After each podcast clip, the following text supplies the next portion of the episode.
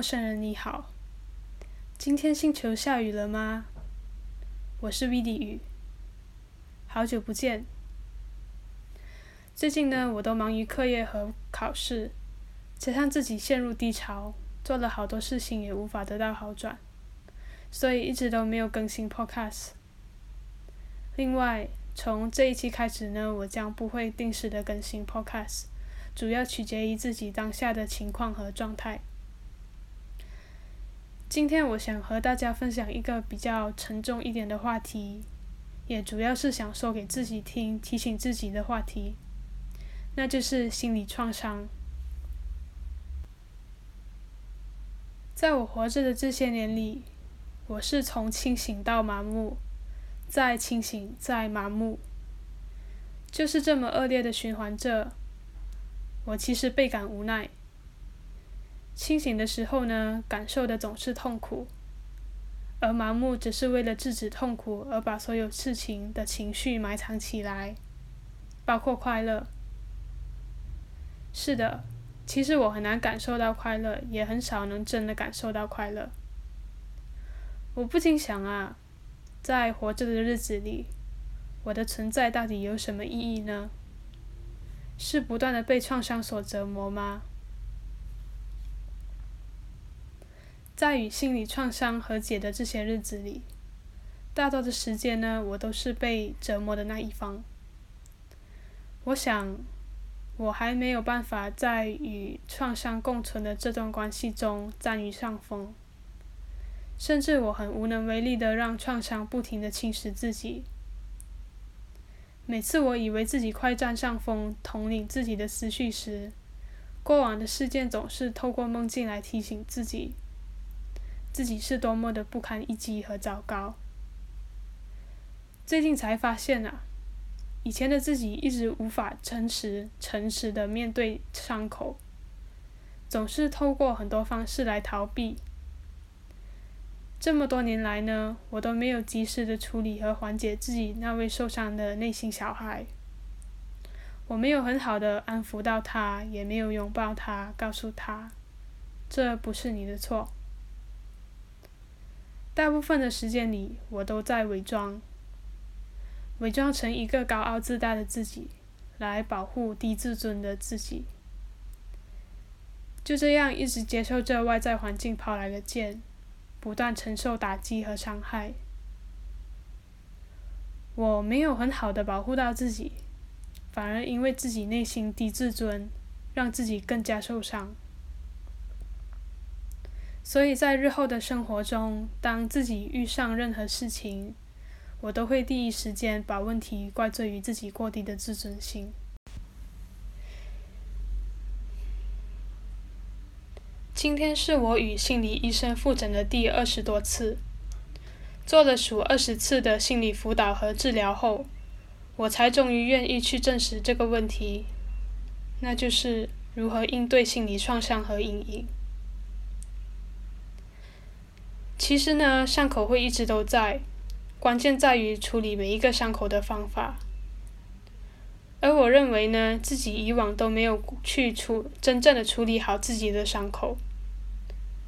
我也找过很多方法来让伤口愈合，但得到的答案都是时间。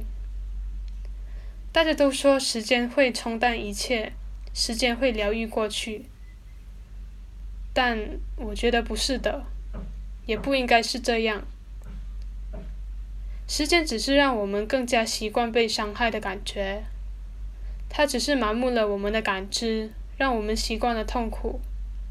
习惯了在身上让他人或事情建立伤口，而这样的方式其实只是一种掩盖方掩掩盖伤口的方式，并不是真正的愈合伤口的良药。那么多年过去，回头过来，我还是会发现当年伤害自己的那件事情，那些人，其实对我的造成的影响还是很大。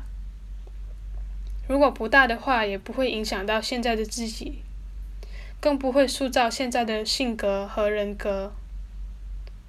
最后啊，我发现，时间只是让我们习惯了那种被伤害的感觉。那我们该如何应对创伤呢？我在这里说一说自己的故事吧。自小以来呢，我都算是一个比较出众的孩子，不管是在学业上还是课外活动，我的表现都算是还蛮不错的，甚至可以说是优异。但是从小都是总是因为某种原因呢而遭受同龄人的排挤。那时的自己自尊心很强，觉得自己一人还是能够抵抗一切的。就这样，生活中反反复复发生排挤和排斥的事件，直到几年前，自己被身边十分信任的和尊敬的学长姐排挤，甚至言语霸凌。这件事情变成了我人生的一个转折点。这里的转折点显然并不是一个好的、正面的转折点，而是十分负面的，甚至把我推入深渊的转折点。当时的自己得不到身边的人的支持，在大家的谴责和否定之下，我也开始了一系列的自我怀疑和自我否定。我不停的反省自己到底做错了什么，才必须接受这一切所谓的报应。内心深处的那位低自尊的人格的自己，从那一刻开始出现了，并成为了全新的自己。我其实当时想了很久，我想，如果当初自己内心强大的话，是不是就不会发生这一切了呢？如果当初自己没出现。在大家的视角中，是不是就可以制止一切排挤事件的发生呢？到头来，我还是只能自我安慰，说其实事情并没有那么的严重，是自己低自尊才会引起一切的发生。但是，事实是这样吗？显然不是的。事情也许不严重，但这些长年累月的伤害却让自己深受痛苦。甚至改变了自己的生活。今天和医生聊到的时候，医生就问我：“你认为是什么让你会因为排挤而受伤呢？”我回答道：“自尊心，因为自己的内心不够强大。”医生就说：“那你觉得被排挤和自尊心有关联吗？”是不是自尊心强就不会被排挤了呢？我说，不是的，可能还是需要陪伴与支持吧。医生又说，那有了陪伴，是不是就不会被排挤了呢？我说，看是怎样的陪伴与支持吧。医生说，你想要怎样的支持和陪伴呢？是安慰你的吗？我说，不是的。是那种会叫他们停止排挤我的陪伴和支持。医生就说：“其实排挤根本和自尊心与陪伴没有关联，排挤是一种人为因素，这不是我们能控制的。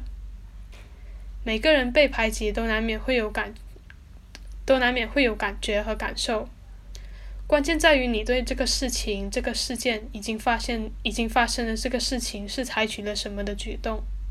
是审判吗？还是让它烟消云散？我想，我之所以会感到痛苦，是因为我不断的审判当初伤害我的这件事情。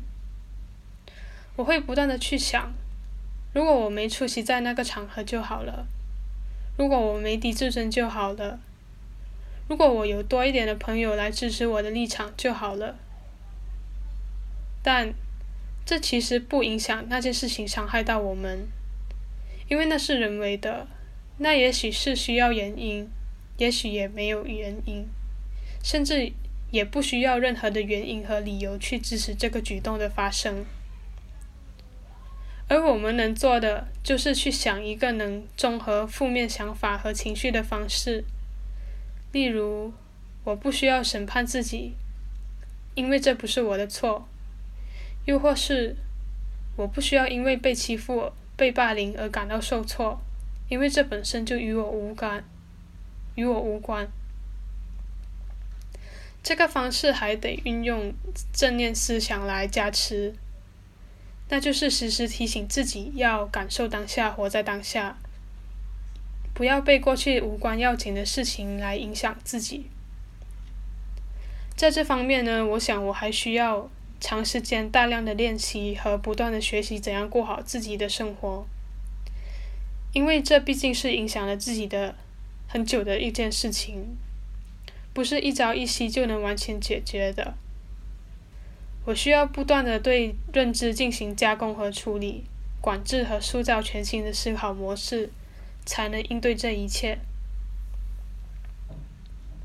换个场景想，如果再次遇见当初欺负自己的人，我该怎样应对呢？而可以做的就是不在那个时候回想过往的事情，而是专注于当下。没有必要因为过往的事情而再看到那个人，就显露出自己的低自尊的的一面，因为那个人和自己的自尊再无关联，甚至说那个人和自己也没有任何的关系的。我想要做到真正漠视这一件事情是很难的一件事情，毕竟我们面对的是曾经伤害我们到极点的人。但我们可以通过大量的正念思想练习来缓解这一切，慢慢的重新建立好自己，安抚好自己。这可能需要大量的时间，但我相信经过不断的练习，情况一定会变好。总有一天呢，我们还是可以像其他人一样，放下过去，活在当下，期待未来，并且感受到快乐。回到之前所说的，我存在的意义到底是什么呢？我想，那就是感受活着的感觉，感受任何的情绪，体验生活，找到生活的热情。三月三十号，也就是明天，就是世界双向情感障碍日。在这里，祝福每一位躁郁症患者，要好好快乐的活着。如果你身边有双向情感障碍的患者，请记得给他们一个拥抱或问候，一起关爱他们哦。最后送上来自谢震廷的《不想失去你》，这里的你指的是自己。愿正在收听的你找到自己并拥抱自己。我们下期再见。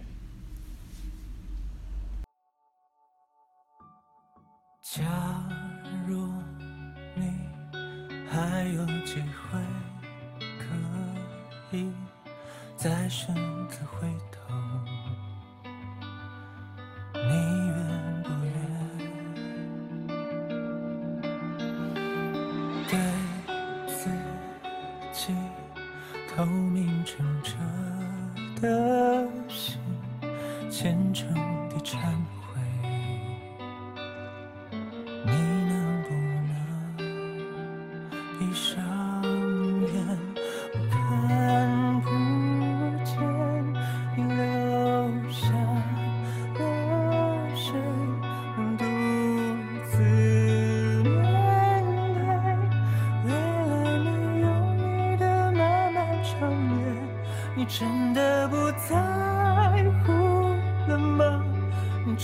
无所谓了吗？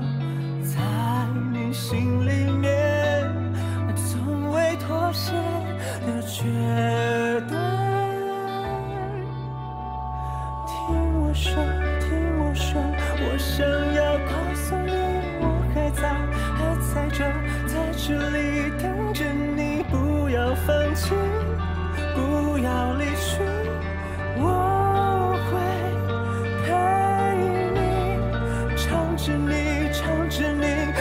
人间独有的心，你还在，在这里就住在我身体，我要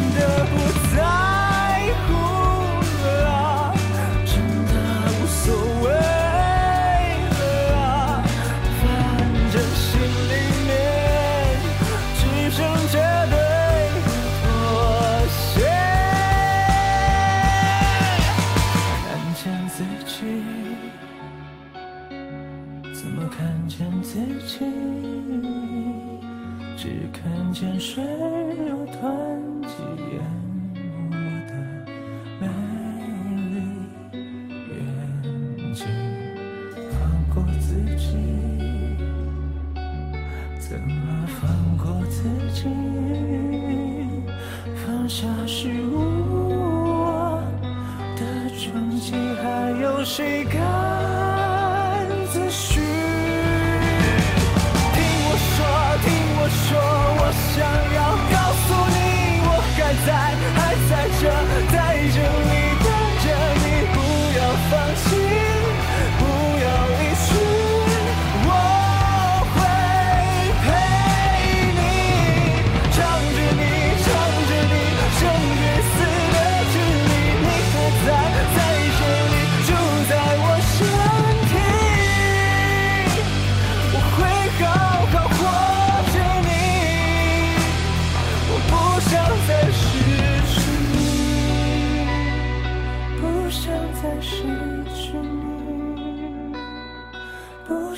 再失去你。